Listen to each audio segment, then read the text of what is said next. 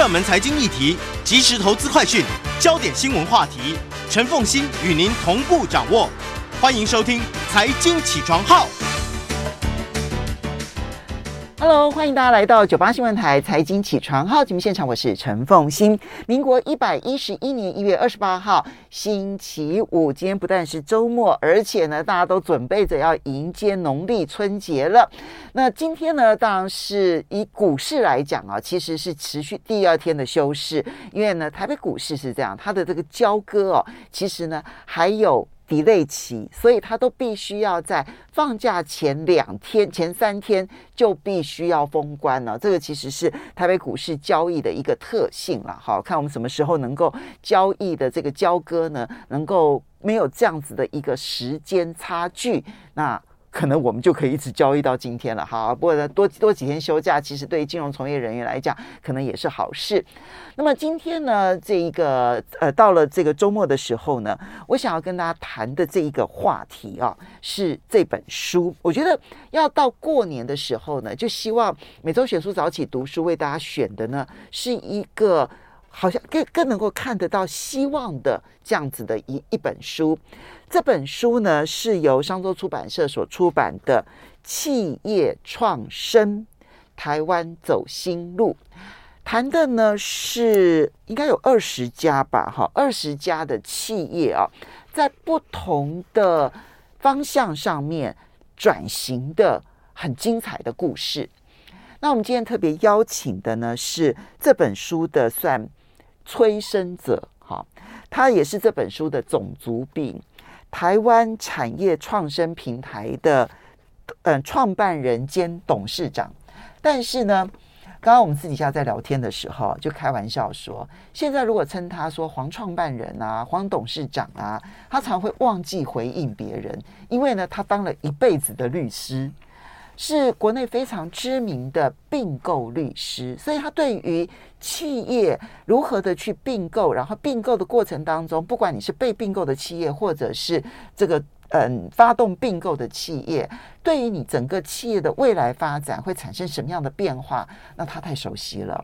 这是大家这个在这个整个的并购业界最大家最熟悉的黄日灿黄律师，黄律师早。早，放心早，那个呃，各位听众朋友，大家早。我们也要非常欢迎 YouTube 的朋友们来收看了，但是我们今天是录音录影的，所以呢不是直播，然后好。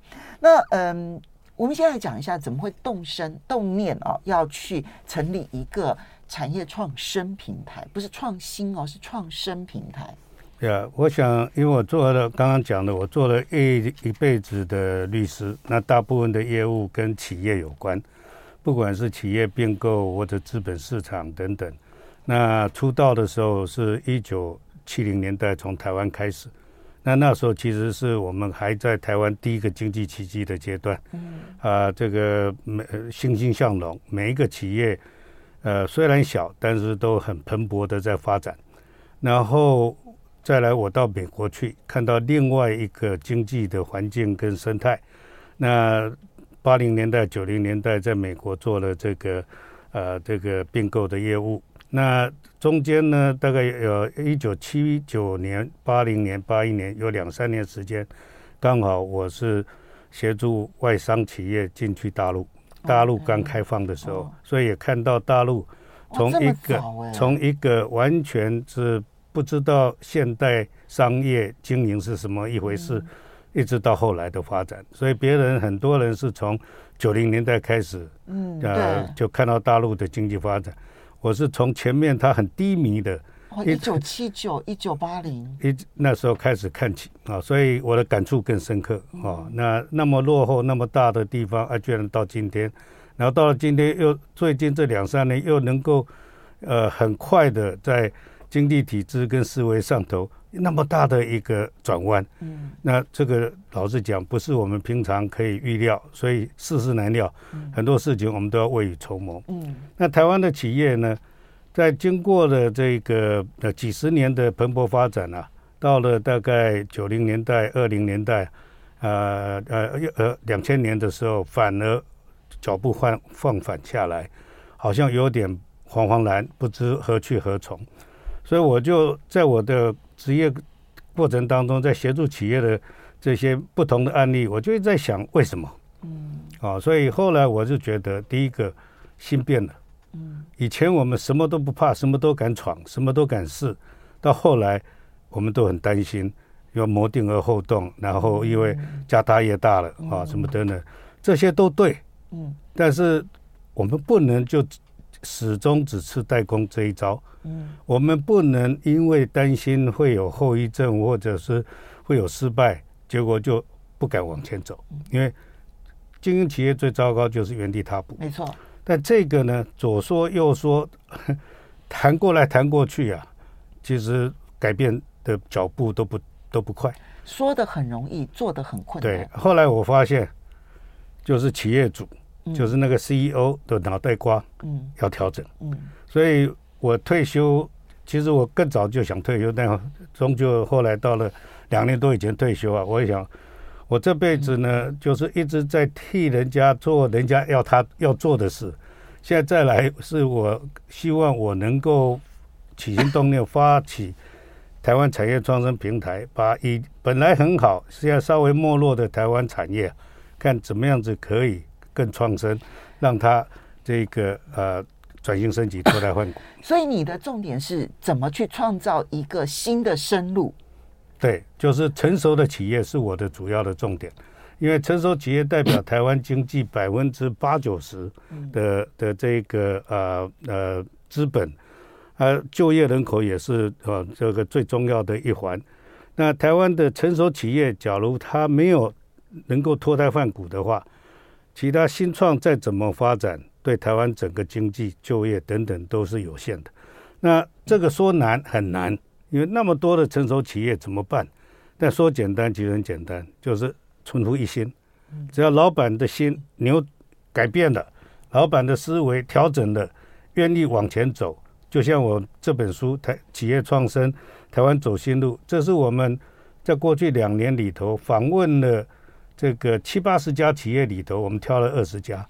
其他的每一家也都还是一样很很精彩，所以你要先从别人的故事里头去寻找，浓缩成为一些经典的一些做法，然后接着提供给其他的现在苦于想要找新路而找不到新的生路的这一些成熟企业做参考。对，只要我们在访访谈的过程当中碰到好的，我们跟他学习，嗯，同时呢鼓励他跟大家分享，嗯，因为以前我们常常都不。都彼此都不交交流的，对，因为在代工经济啊，订单会跑，嗯，交流太多了，订单跑掉了。现在我说，我们的竞争对手不在彼此，对，我们的竞争对手在在别的地方，所以大家应该要合作，要结结集起来打群架啊，经验交流。那所以我们碰到好的，我们希望他能够分享跟交流；做的不太好的，我们想办法帮助他，包括。把好的企业介绍给他们认识，嗯、啊，他见贤自然就会拾起。这是因为你这样长期四十几年的那个商业界的人脉，所以呢，不管好的不好的，对你有一定的程度的信任啊。那不过，嗯，当初你们说你们去访，其实这也是一个很耗时间的大工程哎。你们花了两年多的时间，你要先挑七八十家的企业，你们怎么挑？然后挑完了之后，又怎么找到这二十家可以写成书？嗯。我想这个本身的过程，也就是一个创生的过程，因为这样的事情没有人做过。对啊。啊，那我们一开始老人海茫茫，那么多的企业，不知道从哪里开始，所以很笨的方法，口耳相传或者报章杂志啊，请别人介绍。哎，我说不定放心点，你有你有呃呃报道了一家企业，哎，我们看看听听，觉得这个可能跟创生有关，嗯，可能跟转型升级有关，我们就去试试看。嗯，我们有访谈过企业。他做了很多事，但就是跟转型升级不太有关的啊。那这个没有关系，因为我们本身没有固定的说我非做什么不可，因为我们只是个平台。所以每一个企业我们去谈的时候，其实只要我们从这些方向去探讨，我们都可以发现他有很多可以思考的地方。那我们去跟他谈，他也比较容易把心打开，把嘴巴张开。跟我们分享他的顺不顺，目前苦恼的是什么？那这我们从那里本来以为不怎么样的一个访谈，到最后是非常精彩的结束。所以你们一开始的时候并没有特别想说说要把它集结成书啊，没有，完全没有，真的是访问到很精彩了才觉得说哇，这些故事都很好看。至少对我来说，这二十个故事都很好看。因为我们本来是每访谈一家，我们就会有一篇的呃整理啊、哦，那这个就透过产产业创生平台啊，我们就会在网网站上啊发布啊什么等等。但是后来就我们的同事就提议说，应该挑一些结集出书哦。那这个对我们这种熟男呐、啊，这个成熟的人呐、啊，是我很很对胃口，因为我们网络上看文章不太记得。摸摸纸张，读书看到的很容易记得。那因为我们的对象成熟企业，我们真正想要敲木鱼，这个提醒他的人，大概都是有一定成熟度的人，还是习惯看书。嗯，所以这本书出来了，出乎我的意料，啊，非常。还算不错，我我相信，因为我自己看到的故事都让我印象深刻，呃，精彩。我们就进入这本书里头的故事好了哈。嗯，你们把他二十个二十家企业，然后其实都是他自己的转型故事哈。那这二十家企业的转型呢，你们分成五大类。嗯，第一类是他根本已经遇到了困境了，有些公司甚至于是在倒闭破产边缘了。可是居然能够重生，哈，那这种故事哦，我那四家公司我都觉得很精彩。然后第二种是改变客户关系，嗯，我根本重新定义我跟客户之间的关系是什么。第三种是扩大产业生态圈，哦，这种积极度非常的高。他不见得是遇到困境，他就是知道说我在成长的过程当中，我不能够谨守我的一小圈。我要把那一个整个生态圈变成我跟客户之间的关系，不是一次性的关系，而是客户在他生存的过程当中，每一件事情都需要我。嗯、哦，这个也很厉害，对，粘着度就强了。对，那第三类是我根本改写了产业的定义。那第四类呢，是我把商业模式整个改变了。是，当然我我觉得这里面每一个故事大概可能各有不止一种了，哈。但是我们从这里面去了解，就是转型升级这件事情，到底这五种五种的思考逻辑可以带来哪一些很精彩的故事？我们就先从第一种开始。好，根本就已经在困境当中。其实你挑选的这一家企业啊，他那时候我从我觉得从金融市场的角度看，觉得他快破产了，但现在居然能够成为。呃，一连串的隐形冠军的联盟投资，是这怎么走做到的？是这家公司是佳士达。是，我想这个呃，凤馨小小姐你刚刚讲的很对，就这五种心法，其实啊、呃，只是我们把它呃拆解出来，但真正在创生的过程当中啊，一或多种都会夹杂的啊、哦，有时候不是分的那么清楚。那佳士达当然是最典型的逆境求生，因为佳士达本来是这个呃，它原名明基，嗯，哦，那在台湾本来从呃宏基集团呃切割出来以后，发展的非常的迅速，而且非常的成功，嗯，啊，甚至要把台湾的明基变成全世界的明基，所以去并购了西门子，德国的西门子，在当年是台湾最大的海外的并购案，哦，那。这个每一个人都寄予厚望，但是呢，很不幸，就是很快的就遭遇到困难。那一年多的时间，亏了几百亿新台币。那从此有很长的一段时间，台湾其他企业不敢谈海外并购。对，所以这就看得出来，当时没错，那个杀伤力非常的大。是，就西门子的手机部门了。对，哇，亏损了 三百多亿耶。对，然后呢，所以呃，明基在那个时候也就从。跟其他的电子五哥，哦，本来六哥大家都很强壮，现在其他的五哥呢，呃，大概都从五六千亿六到一兆多的营业额。嗯，那以代工的这个产业，营业额那就代表了一定的那个利呃收入跟利润。那佳士达经过这样子的一个惨痛的这个滑铁卢之后，其实它的营业额就变成只有一千多亿，你看那个，那不可同日而语哦。那员工的士气各方面都受到很大的影响，所以在然后再加上当时呃，我们我们大家很尊敬的李坤耀先生，他身体又有点状况，嗯、没错，所以他在二零一四年的时候就请这个呃原来负责研发比较多的这个陈其荣先生出来领导。那其实陈其鏞我们都叫他 Peter 啊，他 Peter 当时其实呃他也是有鼻咽癌，呃呃刚痊愈也没有多久，但是这就是台湾。这个应景的精神，他一句话说好，就接下来，接下来他就开始思考，我要怎么样子才能够让佳士达转型升级啊？因为为什么要转型升级？一千多亿，只要靠着要去抢订单，做同样的代工，要搞到几千亿上兆，很难。而且他前面的竞争者，就当初大家是平行的竞争者，现在他已经落后了。那他的规模要去跟别人的规模去抢订单，他的毛利会更糟，他甚至于可能是亏损。对，所以他就想，其他的什么路都可以试，就这条路大概不能试。对，已经死了。那其他试什么路？他说：“我元气大伤之后，我也没有资金，嗯，啊，所以我不能去投很新创的，或者是去并购很大的公司。所以第一个。”要不大不小，嗯，因为太小的 early stage 的，我不知道要亏多久；太大的我吃不下来，嗯，但是我有什么强项？他检视了以后，他说我明基的品牌强项，全世界都知道明基。第二个，我人才很多，嗯，因为我本来是做也是六七千亿的营业额的公司，现在我只有一千多亿，我有好多人不知道怎么办，就这些都很有经验的人，所以他就笃定了。几个，他仔细的选了几个，呃，他认为未来性会很有发展的产业，嗯，因为未来性一定要够，要不然你挑个产业不大不不不上不下的，再怎么努力，只要它的未来发展性不够大，你还是白搭。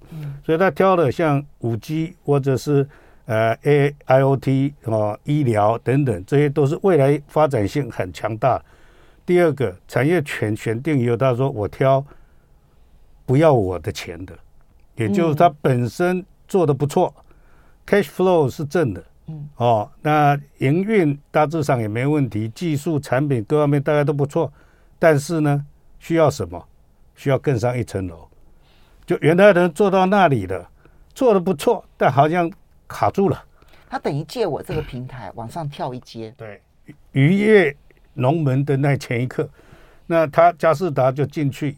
刚开始人家不太理他了，他说没关系，我我我不入轨没关系，我就觉得你这个企业很有发展性，我我你不介意的话，免费我派两个人来跟你沟通，那看看我们能做什么事再说。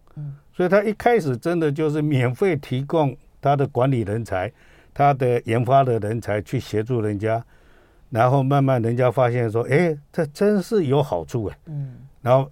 慢慢，人家说：“哎，那你要不要入点股？要不然好像不太靠谱。你都，你等下你人走了怎么办？对啊，你只是帮我忙，你不帮了我就没了。所以，开开始变成你要让他入点小股，后来又让他变成给更多的股份。哎，就这么一步一脚印就开始走出来了。然后这些企业也真的因为他的参与，他的团队的这个加持，就是。”本来以前去海外行销见不到的人，现在说：“哎，我是明基的什么，见到了啊。”那本来我们产品还要再精进，但原来的中小企业人不够，研发人才不够。明佳士达随便拨三四个研发的人去了，哎，就任督两脉就通了。所以我的国际人脉，再加上我的更先进的优呃技术人才，还有甚至总经理，嗯，因为经营大企业的人。就知道再来这个往上走的话，就是会有很多跟以前不一样的、不同的地方。那事实上那是最难的。我我其实，在看这个这段故事的时候，印象很深刻的是他讲了一段话。他说呢，当我是用品牌的思维去想我的客户的时候，我会做的比客户更往前一步，所以客户一定会依赖我。所以他说，我并购西门子失败这件事情，其实固然让我们元气大伤，可是它终究让我们学到了更多的经验。对，所以没有，其实没有被没有没有任何失败可以被浪费。对，所以他好好的利用失败的经验当中，他建立了品牌思维，他建立了国际人脉，他拥有更先进的研发的人才，而他利用这样的方式去找到策略联盟的对象，对，然后去做用联盟的方式去解决有系统的解决客户一系列的问题，对，就是。学会教了，绝对不能白教。对，真的。然后呢，他去找要合作的对象，或者他这个策略联盟的对象，他的出发点也不是说我缺什么，嗯，而是你缺什么，嗯，你需要什么帮助，嗯，才能够做得更好。嗯，只要你从这个角度去想，你合作的对象，你去协助的对象，因为你进去以后会更好的话，你会不好吗？嗯，哦，但假如不是从这个角度，你说我很强的是什么？但是去了那里，他不一定能消化，不一定对他有帮助，那又有什么用呢？所以不是我要策略联盟的这一个体质好到什么程度，或者是值不值得，重点是是不是刚好缺了我的能力的企业，我来跟他策略联盟，才能真正一加一大于二。对，所以，只要简单讲，就第一个产业对不对？嗯，这产业是对的。嗯，第二个，他原来做的好不好？它其实基本上是好的，cash flow 是 positive 的，所以不需要我的钱，因为佳士达软软囊羞涩，最没有的就是钱，就没钱了啊。但是呢，他需要的刚好都是我可以给的。好，这个是佳士达呢重生的故事。我们稍微休息一下，接下来这个故事改变跟客户的关系，哇，更精彩，因为他从黑手出身的老板呢。欢迎大家来到九八新闻台财经起床号节目现场，我是陈凤欣。每周选出早起读书，今天为大家介绍的呢是商周出版社所出版的《企业创生：台湾走新路》，它的副标题呢是“企业的五大转型突围心法，来打造新护国群山”。那么，嗯，在我们现场的就是这本书的催生者，其实就是台湾产业创生平台创办人暨董事长黄日灿。黄董事长，但我还是称呼为黄律师啊，哈。那嗯，这个刚刚我们其实提到这本书之所以会诞生，然后以及我们看到这五大心法，刚第一个，它根本就已经走到了谷底之后，有的时候可能不见得到谷底，可能只是一个困境。比如说像敏盛医疗体系的案例，也让我印象实在非常深刻。好，不过我们再讲其他的突围心法，比如说真正的就改变了我跟客户之间的关系。我们来看一下这个故事，我实在太佩服这个老板了。那么这家公司叫做卡尔士达。其实借由这个老板，我才知道原来我们汽车保修这件事情，那个背后其实是有很庞大的一些可以做的商机啊。好，卡尔士达的老板其实高工毕业。就是黑手，就是修汽车出身的这样子。可是他修汽车修到现在，成为汽修业的订阅制的第一名。你知道在汽修业也需要订阅制吗？我们就来听听这个故事。是这个 黄老板呢，他这个黑手出身的，呃，汽车的维修，呃，这个这个高手啊。那汽谈汽车维修，首先要。呃，弄清楚一件事情，就是说原厂的保修厂跟杂牌的保修厂，这是很大的不同。是，通常原厂出车，他怎怎么去修他的车，他的那个独家的心法，通常都放在原厂的保修厂。嗯，那其他的什么牌都可以修的，通常都要靠自己呀、啊、去摸索。那黄老板他原来做的保修，就是什么车都可以修的。对。所以这个的好处是摸久了，你什么车大概都懂一些。坏处就是第一个，你没有人家的独门心法，同时也没有人家正牌的呃零组件不断的供应，你要想办法。那这个其实蛮累的啊。那接下来呢，这个黄老板讲说，我这一辈子只要继续这样下去，我再怎么修，一天二十四小时，我就只能做这样的事。而且，所以他认为呢。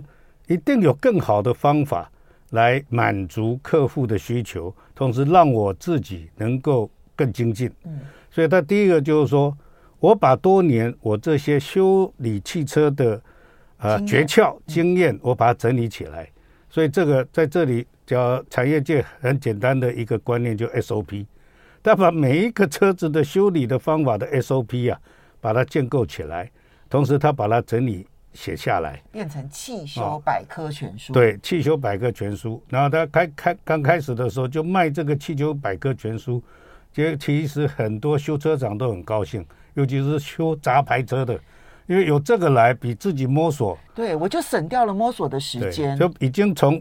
单单人独斗啊，已经变成这个打群架。嗯，很多人到这个地方可能就停住了。其实这个黄老板已经有一点很厉害，他把自己的痛点变成了他的盈利点。对，就我自己其实，在摸索的过程当中很痛苦，哎，我就可以知道其他的汽修车厂老板一定也很痛苦，所以我就一次性的解决他们的痛苦。对，但是呢，只要只是卖百科全书，卖完了。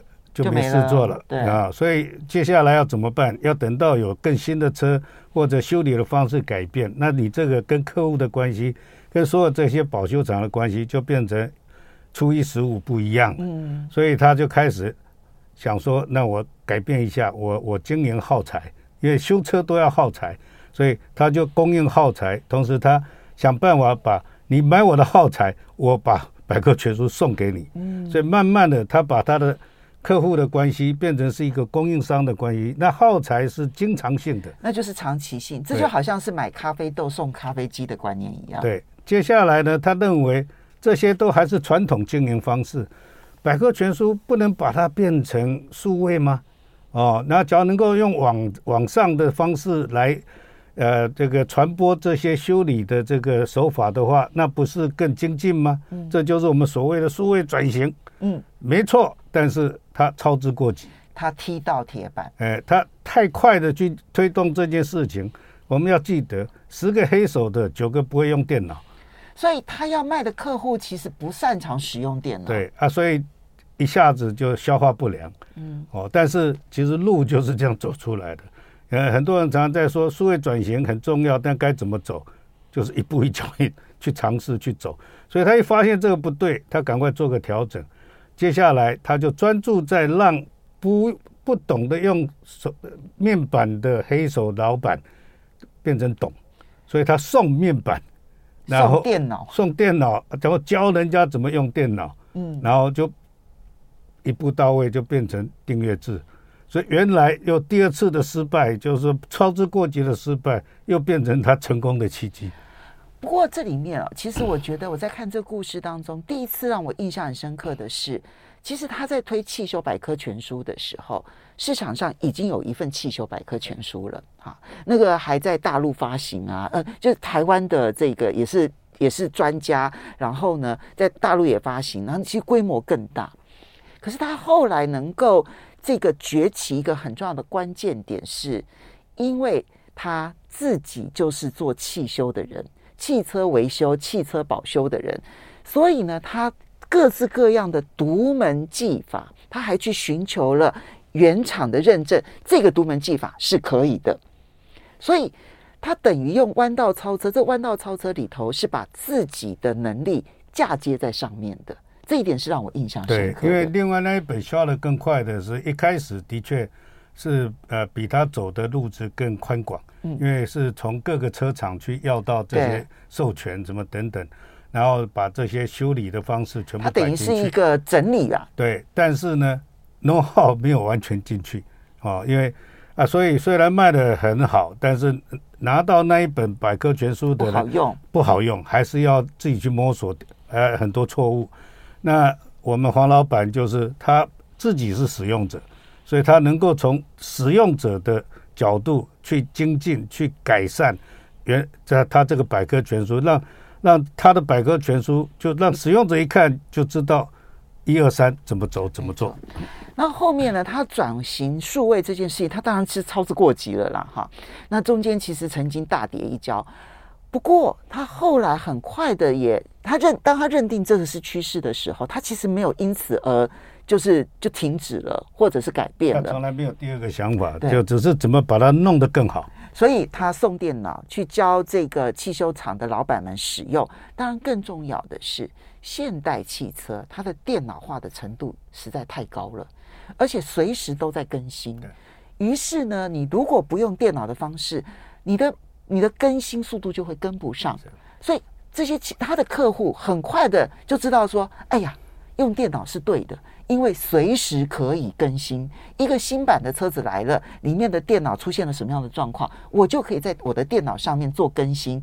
所以这一点其实对于他跟客户之间的关系，就他永远跑在客户之前。所以客户没有学会的东西，他都先学会了，才让他的客户能够与时俱进。我觉得这一点就是我们讲说，他改变了跟客户之间关系一个最重要的关键。对，共同学习啊。同时呢，假如以我们现在最新的，将来这个未来二三十年内会呃更呃快速成长的电动车来讲，将来电动车的维修跟以往汽油车的维修，那又完全不一样了。所以会有很多的 ICT 的东西进来，嗯，同时呢，电动车也因为它的制造的规模不需要那么大，所以固然会有原来的这些大厂还是会是大厂，但是将来也会有很多小而美的电动车跑出来，嗯，所以杂牌维修比以往会更重要，那这个是我们黄老板下一个阶段的挑战。所以，我真的，我其实，在看所有的规这印象太深刻，因为卡士达这家公司我从来没听说过，但是从这里面我才知道说，哦，保修原来是这样子的一个行业，然后也更清楚的看到一个一个企业家，如果你看到了各种痛处，你不是退缩，而是不断的往前进，你对整个产业界的。影响有多大啊？那个正面影响太大。心有多大，就能够事业做到多大。一个黑手的黄老板，可以现在变成这么有规模的，真的要给他大大鼓掌。接下来我们再来看到的是扩大产业生态圈。扩大产业生态圈这件事情，你要挑的这家公司是正美集团。哦，这个也让我印象很深刻，也是最传统的印刷业。对，标签，标签。可是，当他只要一碰到困境的时候，他就立刻知道说，这个困境意味着我要转型，而且我不管，我非转不可。他有一次的转型让我印象很深刻。他二零零九年的时候，觉得我必须要重新定义我到底是一个什么样子的一个愿景。结果跟公司内部的高层花了两年的时间讨论出了一个他们现在走的方向。所以，一个不断想未来的老板，没有传统产业可言了。是，而且。正美是很典型的传产，那所以它的成长，我觉得呃，从某一个轴线来看呢、啊，是被逼出来的一个转变，嗯，一个转型。那每一个企业都会面临到他们相同的压力，嗯，哦，那个环境的挑战，是的。那那只是说你怎么去应用哦，所以比如说。正美一开始，它就是印各种标签，我们的啤酒标签呐、啊，这个很多的这个产品啊、玩具啊等等上面这些标签。那早年台湾的印标签的，就跟我们代工这个哎这个电子产品一样，谁便宜谁就拿到订单。所以这样的日子过得才是很辛苦啊。所以有一天，这这美那时候的老板就觉得说，这样的日子有意思吗？嗯，所以他希望。不要再一辈子都在做价格取胜的这种低成本的这个标签，所以他就去接呃欧美厂商的标签，这一接啊才知道苦头大，嗯，就是要做的要欧美厂商的标签，不只是你印刷机器设备要怎么样子改善，连你的环境。这个清洁什么等等，全部都要，呃，这把它整了两三年以上的时间。他们会来查厂的，哎，所以你的厂布场场地的布置如果出了问题，他就不会接纳你做他的合伙伙伴了。对，但是呢，从量低低成本低价格到值高高价值这样子的一个转变。就让他开始看到很多未来的方向，所以这一次的转型让他开了眼界，而开眼界其实对一个企业不断的转型求生是有很大的帮助的。我们休息一下，马上回来节目现场。欢迎大家回到九八新闻台财经起床号节目现场，我是陈凤欣，在我们现场的是台湾产业创生平台创办人及董事长黄日畅黄董事长黄律师，也非常欢迎这个嗯 YouTube 啦 Podcast 的朋友们呢一起来收听收看。那么今天为大家选的这本书呢，是《企业创生：台湾走新路》，企业五大转型突围心法，打造新护国群山哦。这个商周出版社所出版。其实这二十个故事，每一个故事都非常的精彩。我觉得你，我们其实讲很多企业管理的时候，你要做的 A B C D E 啊，好，各式各样的 SOP。可是呢，你都比不上鲜活的故事，让人印象深刻。所以，与其去就就，所以如果你学了很多很多的理论，但是你没有知道别人的故事是怎么走的，其实你那个运用理论都会变得很困难。那我们今天在讲的第三大手法就是心法，就是扩大产业生态圈。好，正美这一家印刷标签的厂，他决定说。我不能在台湾这样流血竞争了，好，我要去接欧美厂的单子。这时候有有开始出现了压力了。对，所以他从低价的标签，然后走进走向这个高价值的标签，也高价格，嗯、然后让欧美的客户啊，这个的严格要求啊，整的呃非常的这个痛苦，但是也因为这样子锻炼出来他的眼界跟他的实力。然后做完这个高价的这个标签之后，这时候他的视野跟以前标签一定是纸，嗯，这样子的概念已经跳脱了。所以他说，其他还有什么是像标签呢？嗯，QR code，OK，RFID，嗯，等等。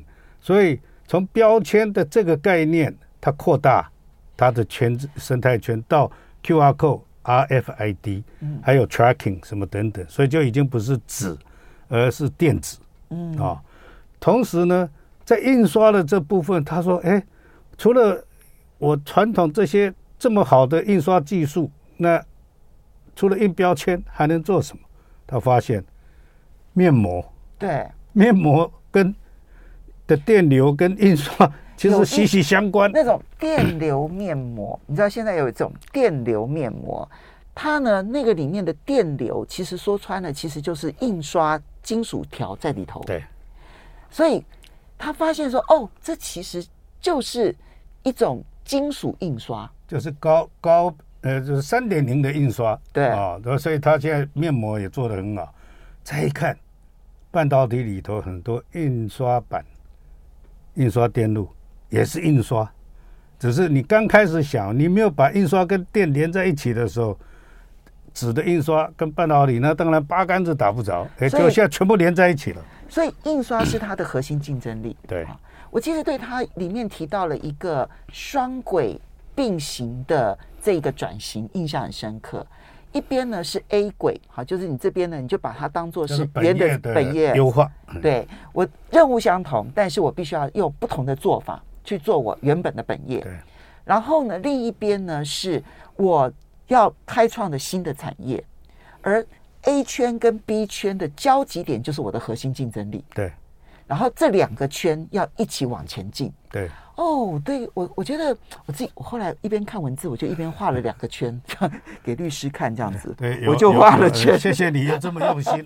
对，我在想说，哎，如果用这个概念去发展的话，其实双轨并行转型，可能对每一个产业来讲都会有帮助。对我们台湾。这个好，这个数万家、数十万家的企业都非常的有参考价值，因为最容易的转型，经常都是从本业开始。对。但是呢，呃，缺点是经常因为自己的思维没有打开啊，走的不够远，所以就呃本业优化或者扩大，只扩一点点，只优一点点，但这样是不够的。嗯。所以在那里要想的多一点。让他脚步能够跨大一点，假如可以的话，那本业的 new business 的这个开发，那老实讲是最顺理成章，核心能力都用得到，你的团队也比较容易赶得上去，这个一定要做到。台湾的企业只要能够先抓住本业优化新的产品、新领域的开发做到的话，哦，我们景象已已经就大新了啊。哦另外一个，在这过程当中，你看多新的东西，同时你也知道旧加新要怎么去调和以后，那你就会发现，我还可以新带旧，没错，这就是逼鬼。所以啊，这个传统产业啊，其实没有没有没有注定没落的传统产业，然后只有可以不断转型求生的传统产业啊。那第四个心法呢，是改写产业定义。但因为我们时间的关系，它其实这里面呃，不管是巨大就是捷安特的这个例子啊，或者是信义房屋的例子，大家可能比较熟悉。我们来先讲这个改变商业模式。这一个这个产业啊，其实大家可能不是很熟悉。这个是凯兴实业，谈的是养鸡，养鸡也可以把商业模式整个的改变。对，那个台湾养鸡业是最传统的。呃，我小时候都养过鸡，你只要去买那个雏鸡来，呃，就很快就长大哦。那过年呢，什么就有有有好的，对。但是呢，因为很散。哦，那慢慢的，少数的这个大的养鸡场出现的时候，其实是所谓白肉鸡，就是从欧美来的。那这个像大城、长城啦，什么等等这些白肉鸡。但是呢，我们台湾人其实自己是很喜欢吃土鸡的。对，但土鸡都小小的，肉质比较好。对，但土鸡的经营形态就是比较小啊，所以常常没有很现代化、很科学化。那呃，每一个养的人怎么样就是怎么样。那凯欣的这个邓家呢，这个这个的呃第一这个邓学凯先生呢、啊，他早年呃年轻小的时候生家里很困苦，所以他就是全台湾最会看鸡屁股的，也要看公的母的，叫雏鸡，然后要去分辨它是公是母，对不对？那个是一个门技术，大家知道吗？两两秒钟就要变变公，因为母的会生蛋，公的不会，哇，这差很大。但是呢，他。这个是全台湾佼佼者，但是一辈子你看鸡屁股，那当然自己也有设的养鸡场啊什么等等，但总是有受限，有受限。再加上那时候有那个那个什么禽流感啊什么等等，哇，那这个营运就就有有有这个逆境啊。那那时候他的儿子啊，邓学那个呃的那个谁啊，那个那个对，他的儿子学凯啊，邓学凯就回来。回来来帮助他爸爸来整理这个企业，那长话短说，他就觉得老式的经营法就太多环节啊，会有食安的问题。嗯，因为杀鸡在地上杀啦，什么等等，所以他从第一个把养鸡的环境弄得很健康、很安全。第二个杀鸡也是一样，就是他的基本上他整个。电宰啦，呃、然后分切啊，然后全部都一贯化。呃呃，不落地哦。然后呢，到了行销这部分，台湾以前最早的鸡都是一整只的。对。但是我们现在的家庭形形态已经越来越少子化。是。是一只鸡全部买回来，不知道怎么办。我们现在都买一盒一盒分切好的鸡，就从它开始。就从它开始。对，所以他就屠宰，也就电宰，同时把它分切分包。那每个人喜欢哪一部分就买到记着，那这样子已经是跟原来的这个营运啊，已经大幅的转变。是整个商业模式其实也已经改了。嗯，他还不满足，他觉得那我家的鸡跟别人家的鸡都一样。嗯，所以他开始第一个是把他凯欣的商号啊印在这个包装上，但这样还不够醒目。到后来又特别培育，就到国外品种鸡，哎，品种鸡，然后叫贵丁鸡。嗯，他说人家有和牛，要牛加一个和字就变得很有价值。我的鸡加贵丁应该也可以做到啊，所以他现在就是贵丁鸡。现在大概在高档的餐厅啊，以及在呃呃这个好的这个超超市里头都会有，那的确是比较好吃。你看哈，从一个单纯的养鸡开始变成了一贯化的作业，然后呢，最后改变了在超市里头你买鸡的方法，然后甚至于还包括了现在连种鸡它都必须要做一个这种这种这种呃向外输出这整体的这个产业，这里面细节的故事啊，因为时间的关系没办法细细为大家介绍。我觉得这本《企业创新企企业创生台湾走新路》很值得每一个人来看啊。这二十个故事，个个精彩，然后让我们知道，其实不只是企业啦，其实我们每一个人都可能遇到困境，都可以有创生的一条路。非常谢谢黄日苍黄律师，也要非常谢谢大家，拜拜，拜拜。